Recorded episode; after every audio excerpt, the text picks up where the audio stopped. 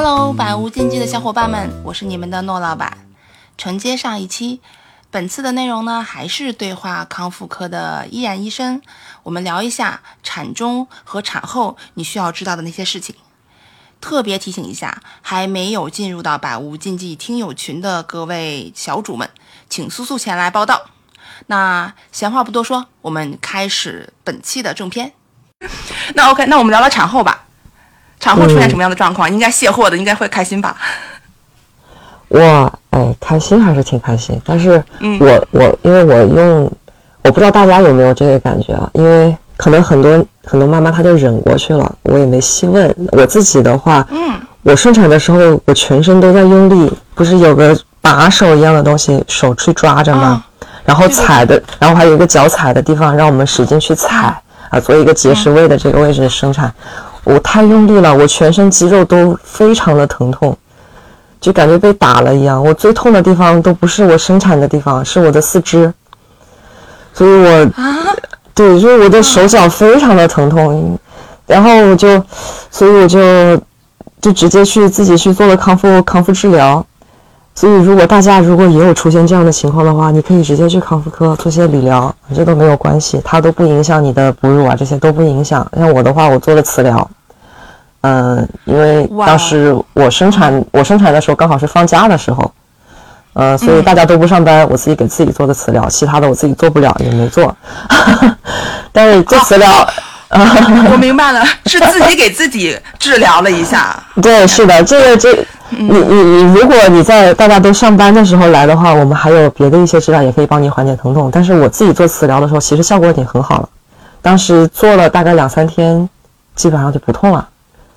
啊，就是你顺产之后什么嗯时间去给自己做的治疗？能下地就能去做治疗了呀，基本上生完两三个小时就下地了。哦 天哪，这个真的嗯又帮我拉开了一个新的认知，原来可以这样操作。哎，对，是的。之前大家说要坐月子，所以你想生完宝宝就抱着孩子回家躺一个月，然后我在啊想，那就一切治疗都应该在这个之后才会进行。不然后需要，不需要。对，一下医生说你下了就可以去治疗了。我天哪，这件事情特别棒，我懂了，我懂了。那我当天就去做了，你不需要自己去忍的，这太疼了，我的腿腿都站不直了，我下来就是罗圈腿，整个大腿根啊、小腿啊，整个就没力，就是运动过度以后腿都站不直的那个状态，我就去做了磁疗，做完以后很舒服，大家也不用忍。所以就是，比如说像我们这个呃呃非非呃一从业者，那我们就是生完孩子，如果我可以像你像您一样，我就生完孩子可以下地，然后我就直接去康复科挂号嘛，是这个意思吗？啊，不用不用，你生完孩子你还在住产科呀，直接会诊就可以了。哦，嗯，啊，明白了，我的天哪，这波操作六，太厉害了！对啊，还可以报销呢。哦，真的呀？是的呀。好，这个秘密我觉得值五十块钱。那对，呃生产之后您呃磁疗解决了身体酸痛的问题之后，还有其他的，比如啊说哦，对，我还有刺切，我我刺切以后那个会阴部有水肿，会阴部有水肿，很多人也就是忍过去了。对我自己去做了一个嗯超短波和紫外线，帮助这个伤口愈合，帮助这个我们这个超短波是帮助我这个水肿的这个代谢，帮助它消肿。嗯紫外线的话是又消肿又帮助我这个伤口愈合，所以我当时愈合的非常快，也少受了很多罪。哦天哪，嗯。呃，也在康复科做吗？啊，对我基本上产后的这一个月，因为我在月子中心嘛，我就没有老老实实的待在月子中心过，基本上就是往自己科室跑了。哎呦我天哪，这个这波操作，整个产后这件事情，真的是我第一次听到可以是这样的。嗯，我就看了好多网上的信息，不不管是什么，但就从来没有人告诉我，原来是可以这样操作，会更舒适。确实，你侧切完之后，你想四十二大家都在有恶露呀，然后又伤口疼，基本上就躺在家里面，那个过程超级难受。对你等它愈合，嗯等它愈合太慢了，速度很慢，嗯难得等。对，要上魔法了，明白？对，是的，包括我们这个，呃，很常见的产后这个耻骨联合疼痛，就是我们、嗯呃那个那个那个那个腹腔下面那块骨头那两块骨头，嗯如果那里那个地方疼痛的话，也可以做短波。做短波也是帮助他呃这个这个减轻这个水肿，减缓这个疼痛，啊，帮助他炎性物质的代谢，也可以。嗯，然后我自己还有这个乳头皲裂，这个非常常见啊。刚开始刚喂奶的时候，嗯，刚喂奶的时候，那宝宝也不会用力，也你也不知道怎么用力啊。他那个含含乳的方式如果有错误，就非常容易出现这个乳头皲裂。乳头皲裂我也是做的短波和紫外线，就是帮助伤口愈合的。所以这个技术其实不影响哺乳，比如说不影响，不影响。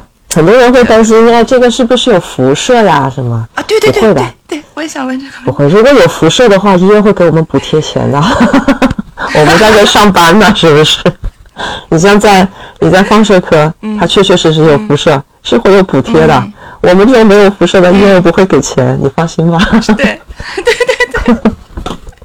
所以就是乳头这件事，然后就是嗯哺乳这件事情，就什么胀奶呀什么，尤其我身边好多，比如在职场的妈妈，我看他们在哺乳期的时候真的是很痛苦，就是嗯对嗯又疼又胀，然后时不时的还要去吸一个奶之类的这件事情。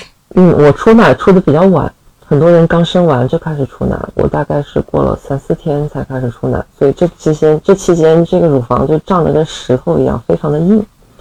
所以我每天就是，每天就是去按摩，去揉一揉，按一按，自己按也可以。你如果当然我们有基础啊，有基础，我你如果觉得自己没有这个基础，你去找一个上门的这个开奶师也可以，或者直接来康复科更好。啊，对，所以就是胀奶这个事情还是主要是靠按摩了。我我明白了，就是没有一个是多多多吸水啊，这个多按摩。然后，如果你有堵奶的话，堵奶也非常常见嘛。很多人他会选择热敷，但是其实热敷可能会导致你堵得更严重。一个本身这个热刺激，这个它会导致你这个分泌更多。你这里已经堵了，我还在分泌更多，那不就堵得更大，对不对？然后还有一个，也有可能已经有乳腺炎了，你已经有炎性反应了，整个已经红肿热痛了。嗯，你这个时候再去上一个热敷。就导致他的这个炎性反应加重，所以我们一般最好的方法是冷敷。啊，很多人会觉得我怀孕了，我怎么能接触冷的东西呀？会受凉是吧？呀。呃，没有，我没受凉，挺好的，我冷过了。我帮大家试过了，不会的，不会的。其实没有那么吓人，你还是看自己。如果你本身怀完以后、生完以后，你就会觉得特别怕冷，那你就多穿、多保暖。嗯。如果你。大部分人其实应该跟我差不多，因为生完以后，我这个多出来的热血容量总要排掉嘛。大部分就是通过小便和排汗，所以你为什么产后会出特别特别多的汗？对，是的。其实只是我身体多的这百分之四十的血容量在排掉，因为我已经生完了，我要用汗液把我这个多出来的血把它这个这个这个量把它排了，不是排血，是排血里面的这个水啊，把这个水把它排掉，所以你会很热，会出很多汗。这个是很常见的，不要去捂它，你捂出毛病了。对，这这个是真是误区，就是从小就在我就生命里有个根深蒂固的概念，就是因为我我妈当时生完我的时候也是就汗量比较大嘛，然后她坐月子就是婆婆呀妈妈就让她捂，就一直让捂，然后所以。我妈这么多年，我都我都我都三十岁了，我妈现在还老是提起来，因为我怀孕的时候够热的，你看我现在皮肤什么这个那，就一直说是那个问题，你知道吗？哎，对，包括很多人会说我不捂着，我受了凉啊，等你以后多少多少岁，你的关节就痛了，你不捂，你你四五十岁关节也该痛了呀。对，该痛还得痛，我明白。对啊，你你本来这个我们这个关节就是消耗型的嘛，到了那个时候它衰它衰老了呀，它该痛了。对。是的，所以那接下来我们先聊一下最重点的话题，就是产后女生自己就我们自己怎么修复这件事情。不管是减肥的，练这个练那，到底练了点啥？应该怎么练？嗯，产后我们通常说三个月以内不要去练腹肌。嗯，这个是什么原因呢？就是产后我们这个盆底肌还处于一个非常松弛无力的一个状态。我刚生产完，嗯，受过一个创伤，嗯，可能有撕裂啊。呃，可能会有这个，这个，这个，这个我们侧切呀，包括本身它经过了产期这九个多月的一个压力，它这个盆底肌相对于你产生产之前，它的力量肯定是比较差的。这个时候，你如果很着急的去练腹肌，我想要把我的腹部修复好，这个时候你的腹压就会变得非常大。你就会非常出现这个产后的这个漏尿啊，包括甚至更严重的这个阴道膨隆啊、子宫脱垂啊，可能都会出现。所以不要太着急的去练腹肌。然后就是还有一个概念，就是想说，大家都说我腹直肌分离啊，也拼命要去练腹直肌。其实腹直肌分离跟腹直肌没太大关系。腹直肌分离是因为腹横肌无力。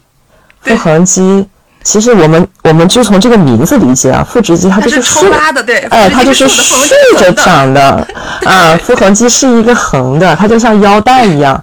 我腹横肌无力，它才会腹直肌分离嘛。对，所以 你不要去着急练腹肌。很多人一一上来啊，我就着急，我就要练，我就要赶紧做俯卧撑啊，不仰卧起坐啊，这些，哎呀，不要去搞它，你搞它干嘛嘛？是的呀，你的腹肌张力越高，它反而越容易分开，你的腹横肌又跟不上，你的等于你腹直肌也没修复，盆底肌又又撒开了，整个就完了，整个就会这这。嗯，对，所以就是第一件事，我们应该是先练哪？就是应该是先练盆底肌，再练腹横肌。练盆底肌，我们从生产完就可以开始练了。对对对，就一生的盆底肌这个概念，现在我还是没有深刻的领会到啊，我要深刻的领会一下。我们一生产完就可以马上开始练盆底肌。我当时我的医生，我的那个产科医生每天来都来问你今天练盆底肌了没有？你今天练凯格尔了没有？啊，他非常，我我的医生们都非常负责啊。可能我们私立医院本身服务也比较好。我听说有的医院也没有太去问，他们不问也没关系。你既然知道了，你自己去练就是了啊。你可以放心的练，就是你可能刚生完以后，整个我的感觉是整个下腹部到盆底肌整块都是木的，我感觉不到我肚脐以下的部位。生完的时候，整个状态就是就是我摸到我的皮肤上都感觉都在摸别人一样，这个时候你很难找感觉。对，就比如说刚才您说那个问题，就是生完了这个这个区域相对来说麻木，这个是因人而异的时间会不同吗？还是说绝大多数可能都会有，比如一天两天或者是一个时间周期上的这种完全找不到感觉？我见到的大部分都会。可能大家可能训练也不够，但是我训练够，我也没找到。但是这个，呃，但是 我时间我时间花的比较短，大概花了一天多，一天多才找到感觉啊。有的人可能找不到的时候是嗯，明白，就等于说您在找不到感觉的时候，就使劲找就得了，找着找着就找着了，是这意思？找着找着就找到了，嗯，但是你如果产后还没有。还没有顺利的解除小便，就先不要急着练，啊，嗯，明白了，嗯，其他都没有什么问题了，我小便已经解出来了，然后这个，哦，包括这个阴道膨出、子宫脱垂这些问题，呃，我练的时候，如果你有阴道的膨出或者子宫的脱垂，你可以把那个，你会感觉到有个小肉可能卡在那个地方，对，会有把它，嗯，对你自己把它推进去，推完了再练。啊，但是手要洗干净，指甲修剪干净。啊，对，所以其实严严医生说完这个，又解除了我一个误区。之前我一直觉得说，呃，产后四十二天之后才要练盆，就是才会练到盆底，才会去做修复。四十二天之前，我就属于躺着，然后让自己就平稳的度过所谓的月子，然后什么都不做。原来这个完全是是是，其实是是是是可以不不用这么操作的，不需要不需要，包括我们正常的这些生活活动还是很必要的。你一直躺着，我这个血液流通也不好，是不是容易产生栓子？然后这个关节的活动度也达不到，你到时候肌肉整个关节都会僵硬啊，你就更容易反而更容易受伤。该活动还是要活动。如果你怕冷，你就多穿点儿啊。你如果担心吹风，你就不要对着风吹就是了。啊，像夏天生产呢，你该降温，该开空调还是该空开空调，你不对着风吹，就没关系。嗯嗯，哎，就像您，比如说，我们如果有撕裂或者是有伤口，那 是不是应该等伤口愈合了再做再做盆底肌的，就是训练，再做凯格尔运动啊？嗯，都可以啊，不影响。我本身有撕裂啊，哦，我我有切，我有侧切呀，我有侧切，我也做了，不影响，正常做就是了。你自己练就是了，你只是这个时候不要上这些仪器和这些手段嘛，自己自己练就是了，不影响。我之前一直觉得说，至少我得等伤口长好了，我才能开始调动我的肌肉去练各种就发力嘛，就原来是可以，嗯，明白了。我盆底肌哪怕我用力的时候，它的这个移动范围也很小，它并不会导致你的伤口再次撕裂。是的，它很小。对，我明白了。但是你你这个时候不要急着进行夫妻生活就是了。一般最好四十二天以后，等你完全愈合，你恶露排干净了，你再说，你要温柔一点，因为这个时候盆底肌还是很弱的，你可能这一些呃运动可能会导致它这个更加松弛，也有可能，所以这个时候还是注意一下，能够避开夫妻生活是最好的。对，所以呃，燕医生还得请你们，请请你帮个忙，就是我们现在在说产后修复这个事情里面涉及到的肌肉到底有哪几种，然后这几种肌肉到底发挥着什么样的作用？我们我们排个序也罢，或者是罗列一罗列一下也罢，因为中间涉及到太多肌肉，比如说刚才我们聊腹横肌和呃腹直肌，这本身就就很多人就就压根可能都练错了，所以我们做一个呃做一个排序吧，就关于。产后的核心肌群的这个概念整体的梳理，嗯，最重要的第一个当然是盆底肌的控制。盆底肌的控制，我们刚刚我说过那个发力感，先找到它的发力感，然后在我们有一个产后的，一般产后会有体检嘛，产后体检的会有那个盆底肌筛查，这个你一定要去。嗯，你做了那个筛查以后，他就会告诉你你差在哪里，你是肌力差了，啊，还是张力太高啦？嗯，这些你要找到自己的弱项在哪里，然后再有针对性的去做这个继继续的去训练。因为产后我们是四十二天以后才做嘛，那个时候你就可以做一些腔内外的这些按摩呀，或者是上一点这个筋膜球啊，也都可以了。然后同时很重要的就是呼吸训练，因为我们怀孕的这个过程呼吸是比较前快的，呃呃，为了我们供氧嘛，也包括这个压迫，它会变得前快。我们生完了以后，要把这个呼吸模式要把它练回来。一个正常的这个呼吸训练是胸腹结合式，我们要学会怎么样把我们的胸廓充分的去扩张。然后这个我们这个这个横膈膜如果比较张力比较高，就是你能肉眼看到的就是呃肋骨外翻啊，嗯嗯，好多好多好多好多宝妈刚生完孩子发现自己肋骨外翻了，其实这个就是一个横膈膜的一个张力太高了，它时刻处于一个紧张状态。这个时候就需要做这个松解的松解横膈膜，你可以自己做，呃，就是手抠进你的这个肋弓的这个里面去按，但是，嗯，我自我感觉是我抠不着，所以最好抠，我抠有尝试会抠，对，抠是可以抠，但是其实很难抠到，自己很难用力，对对对，嗯，是的，是的。你去找直直接去做康复，嗯，找那个康康复技师帮你帮你做松解，这个就是可以做的。然后做好了这个横膈膜的这个松解以后，我们再来练怎么学会胸廓的这个扩张。胸廓扩张有几种练习的方法，大部分人是前侧扩张的比较好，侧面和后面比较差。我们一般可以肚子嘛，就一直在往前鼓。哎，对，是的。所以我们练后面和侧面会放在重点上，嗯，练后面的话，这个体位怎么说呢？就是大概是趴着，呃，就是双膝跪地，然后趴坐在脚板凳式，就是啊，趴坐在你的这个趴坐在你的这个脚上，然后手嗯嗯，尽力的往前伸，就是等于把你前侧的这个筋膜全部都让它限制住，前侧的运动把它限制住。然后这个时候再去感受你这个这个吸气的时候胸廓后侧的这个扩张，这个是我们练后侧的一个方法之一。当然，你也可以瑜伽的瑜伽有个什么猫猫式猫伸展猫式，对猫式，呃，这个这个也可以的，这个是可以练的。嗯嗯。然后还有这个侧侧方位的，哎，你要实在找不到感觉，你就来康复科吧，我觉得很难形容。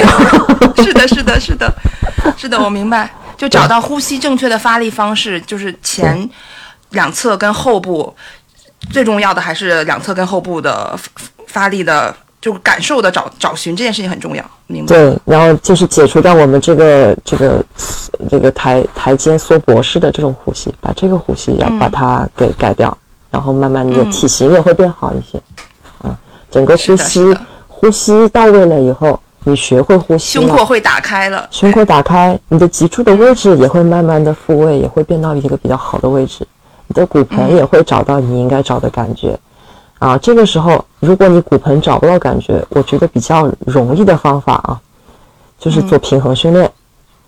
平衡训练有很多种方法，嗯，你如果没有太多的运动基础，跟我一样，运动基础不是特别好啊，我一般就是在找一个那个气垫。你可以网上搜一下，就是这种气垫，呃，小朋友可能经常练，就站在上面，对，可能嗯在一个不太平衡的面去找平衡。你平衡找到了以后，你的骨盆它的位置就会自然而然去往它应该去的位置走。没错，就类似于气垫，就像我们练普拉提时候用的那那种普拉提球，它是一个平板放在地上，然后上面是鼓的一个塑胶的一个哦，呃那那个是那个是那个是波速半球，那个也可以，那个也可以，对对对对都行。你只要有一个不太平衡的面都可以，嗯你就站找一个安全的地方，两边手能扶到墙，嗯 这个很重要。万一你站不稳会摔跤啊，这样一个安全的地方去找你的平衡。这个你如果你找平衡的时候非常困难，你觉得你的肚子要用很大的力气去收着，你才能找到平衡的话，那你就把这个训练延延续到三个月以后。就是嗯这就是可能你本身身体的素质都比较差，你本身这个脊椎，我们说那个那个脊椎里面那个小肌肉啊，它的那个帮助我们平衡的这个肌肉的力量本身都非常差，那你就把它再往后延一延。所以说，就是呼吸跟找骨盆位置这件事儿做完了，嗯然后之下之后我们再做什么？就之盆底肌练后习了嘛？之后你可以做做平板支撑呀，这很常见的嘛，对吧？平板支撑的好处其实是全身都练到了啊。嗯呃，这个这个我们这个多裂肌啊、就是我们脊椎里面那种很细的那，你吃鸭脖子的时候啊，外面的那层肉吃完，骨头和骨头之间的那点小肉，我们叫多裂肌，对对对它非常小，但是它很重要，它能够帮助我们的这个体态，我们的这个脊柱维持它应该有的一个形态，就是维持我们姿势的一个肌肉。把这个这一块儿把它练好了，你的核心才能好。平板支撑如果做不到的话，可以降难度啊。很多人嗯，用肘板嘛？对，啊，对肘也也可以，包括那个膝膝盖支撑，哦膝跪地的那啊，膝跪地的也可以。如果还做不到，我就手支撑也行。反正你如果如果自己有困难，就来医院吧。就是我们已经尽力了，还不行的话就去找医生好了。嗯，对，其实，在医院里面做一次这样的康复训练还挺便宜的。哦比，你这个问题问到了，对你比比，要拼价格了，现在。拼价格，对，呃，一般来说的话，我外面私教好像要五六百块钱一节课吧，比较常见。哦，是至少因为城市不一样嘛，啊，嗯包括老师的水平不一样。其实贵的我有见过一一千出头一节课的，嗯然后嗯很便宜很便宜的也有，比如说两百三百的也可能会有，嗯但是这个确实两三百的也有。两三百的我倒是体验过，感觉比较差然。后呢，那肯定的，这个没有花钱的不是，我是觉得，对，在我们在长沙的话，比较常见的是一个五六百的价格，在医院的话，看是什么类型的医院，我们医院差不多三百块钱一次，是一个比较适中的价格。但是呃，看服务吧，看你寻求什么样。嗯，那个在公立的三甲医院，公立三甲医院可能会更便宜一些，大概一两百块钱就能够上一次课。你你认真的跟着练一次，掌握到这个感觉，体会到嗯，哎，体会到这些这些这些身体的发力感，回去再慢慢练。其实这两三百块钱并不亏。对，当然当然非常值这件事情，而且是不不能忽略掉的。啊，对，并且比效率肯定会比健身房要更高一些，因为他们多少，嗯。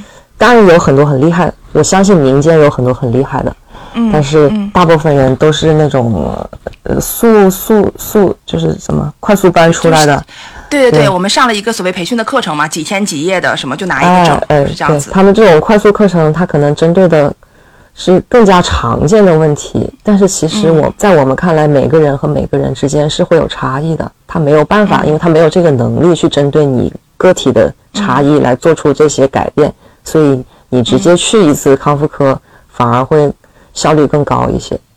因为我们能够明白你会出现这个问题是什么原因，或者是什么过程，我们能够根据你的这个问题来相对来调整你的这个训练方案，就不一样。刚才聊到，不管是用呃辅助的小器械也罢，还是说合适的姿势练到合适的位置，都是可见性的。所以又回到我们上面一直在聊的一生要练的盆底肌这件事情。所以说有没有你呃小妙招或者什么之类的，能够让我们找到快速的或者准确的找到盆底肌，且能够在个体差异不一样的情况下练对？因为你想，如果只是说练凯格尔的话，因为每个人状态不一样吧，我我我是本能觉得，呃，通用的凯格尔的训练模式不一定是是所有人都需要按照那个逻辑去练的？应该会有些差别吧？就是嗯，在盆底肌这个部分。会有一些差别。你如果更追求就是更精确的，或者是本身你的问题感觉自己怎么都解决不了，当然直接去医院更好。我们直接腔内去感受，看看你到底是哪一块张力高，哪一块无力，嗯，然后或者是呃，大部分人可能去做那个有个是那种盆底肌的那个哦，就是肌电的治疗。呃，对，肌电治疗，你可以去做这个也可以。大部分人用这个够了。很偶尔很少数的人可能不够的话，你可以再让我们去看看你这个墙内的状况是什么样。然后还有很多人他会练那个阴道哑铃啊，也可以，呃，其实也也也能练，这个也可以练。就是感觉以前还有人说拿那个呃卫生棉条，拿卫生棉条也可以练。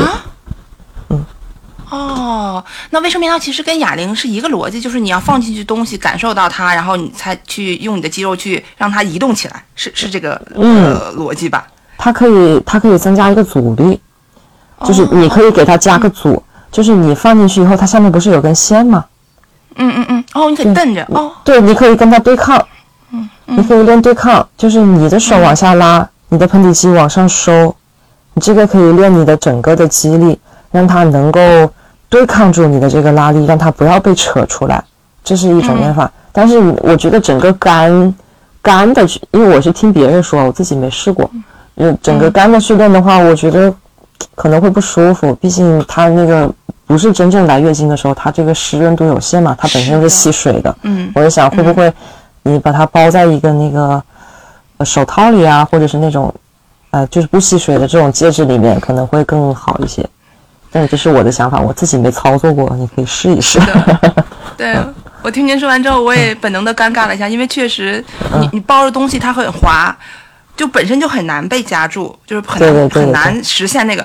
然后如果你不夹东西的话，它又很干，就就是生扯又很疼。你你阴阴道的哑阴道哑铃是比较有效的，已经大家都实践过了，你可以先尝试大众的方法。嗯。而且关键是这个训练，就是从女生的逻辑上来说，它虽然能解决一些问题啊，但是会有很会尴尬吧？就是你想我在练的时候，我自己要扯着，然后这个我以一个什么样的姿势去做这件事情呢？什么姿势？对啊，你或者是比如说你带着哑铃满屋溜达，然后你想我我也是之前也也去看了一下这个阴道哑铃的工作的逻辑是什么？那基本上比如说你可能你可能是不能穿底裤的，因为它会兜住嘛。哦，因为我没我没有实际见过，我自己练的挺好，所以我没有，我确实没操作过。但是我是听别人说，用这个，但具体它长啥样我还真不知道。那这个我们就不展开聊了，因为就是对对生育这个事情的关注，尤其在没生孩子之前，你会疯狂的做功课，就像我们养宝宝养宝宝一样，就是没养大之前疯狂的做很多功课，说能给他们做点什么。所以就我我就大概看了一下，就整体上我觉得体验感很差，就是而且我会觉得内心有点尴尬感。嗯，就即便是我自己用这个设备，我也觉得很奇怪，就是哦，就是不太舒服。你就像我一样，什么都不用也没关系。啊，我已经练得很好，是是可以的。对，最最重要还是在产前就找到这个感觉，你后面再找就容易了。嗯，啊，对，哎，聊到这儿，我想延伸一下，就比如说。呃，盆底肌这个问题，我可不可以理解为，就是除了说我们随着年纪这块肌肉的自然老去跟机能的损失之外，呃，生育会是对盆底肌创伤最大的一个，呃呃，叫时间节点或者叫事件节点。嗯，没错，生育，然后就是这个更年期，就这两个阶段是最是最大的最重要的两个节点，然后它松弛的会最快，嗯。呃，我们更年期本身激素退化嘛，啊，激激素改变以后，它这个整个整个身体的这个也会直线下滑，它是衰老，就是一个很迅速的过程，它不是慢慢的来，所以我们都要为这些节点提前做准备。我们产后哪怕你不漏尿了，为什么还要继续练盆底肌？我说这是贯穿一生的，就是为这个节点，为接下来我们可能要面对的第二个节点做准备。聊到这儿，我就特别想深入呃，就探讨一下。就比如说像我我我我母亲，她自己也属于更年期的末端了，就是她明显会有点，就是那种微微的漏尿。你说她漏了，又好像没漏；你说她没漏，又好像漏了。所以，如果是更年期这样的女性，嗯，我们去康复科去处理盆底肌这个问题，跟生育之后的差别大吗？没差别，一样，或是治疗手段？OK，一样一样的，嗯一样的，你可以是一样的，也也依然可以去做那个盆底肌修复的这个仪器，还是可以做。嗯如果很多上了年纪的这个阿姨，嗯、她不好不好意思 不好意思，哎，觉得很排，心理上很排斥，啊，你就嗯买个阴道哑铃在家练也是一样的，也可以。明白？嗯，我觉得困难的就是，毕竟我们这代还是受教育比较比较广泛嘛，嗯大家会容易一点。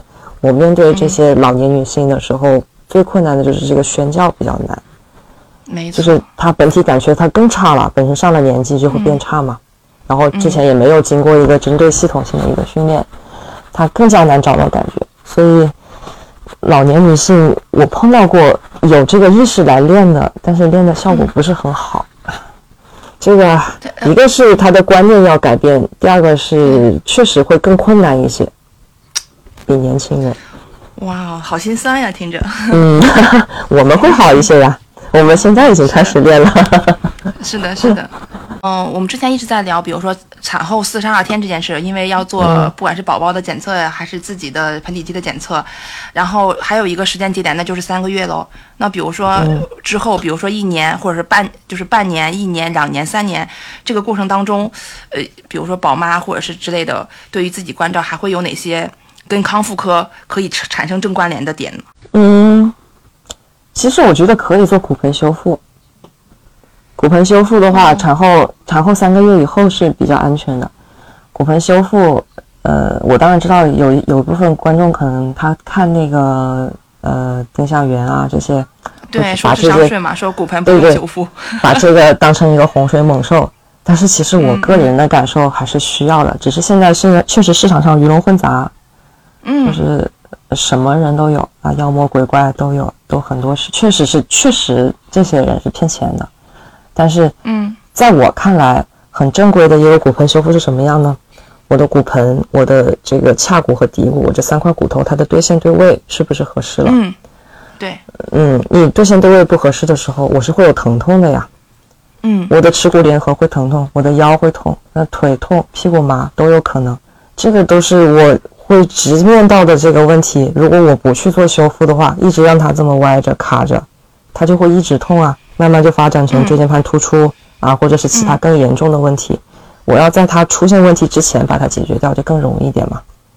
这是一个。没错第。二个就是，我知道外面鱼龙混杂的一种什么骨盆修复，是上个什么仪器把你的骨盆从两边把它夹住，这个就是纯纯不说是智商税吧，那就这损害吧，这是就是害你，那个是非常不对的，那个一定不要去做。我碰到过好几个这样子的，夹都夹夹了一次以后站不起来了，然后那我们就做康复做了一两年，他那个损伤很大，真的不要去做这些。然后还有我们我们所谓的这个骨盆修复，一个是帮你对线对位，把它对合适了以后，然后你在这个基础上再去训练，你也会是事半功倍，事倍功半，也会 也会让你的这个训练更有效率。啊、你你本身没有疼痛的话，你练起来也更容易。是的。所以其实其实在我听来，就是我们现在由于各种营销逻辑的加持，把骨盆修复这个事情，一是简单化的处理了，然后又嗯神话的功能的解读了一下。其实，在我听就怡安医生说完这个事情，就是我平时在训练的过程当中也会有，比如说你的相应的，因为人嘛，由于你的生活作息的习惯的问题，然后会导致一些相应位置的不对位，就是不正位，就是你的关节肌肉长在不一样的，就是位置上是有有有有瑕疵的，在我看来啊，就是你先要把对位了之后，你才能在正确的基础之上去做任何事情的练习。那就意味着我们的骨盆在经受这样的事件之后，它就会本能的会产生一些不对位的情况出现。你先得把位置先对了，对，然后，再去练。所以它骨盆修复其实是一个这样的底层的逻辑，而不是说变窄、变小或者变、啊变鼓。是的，是的，不是这样，并不是说你。当然，他们抨击的这个丁就是丁香园，他们抨击的那种，就是说，哎，我可以一次性让你呃臀围变小啊，啊骨盆不再那么宽啊，妈妈臀消失。他臀抨击的其实是这个。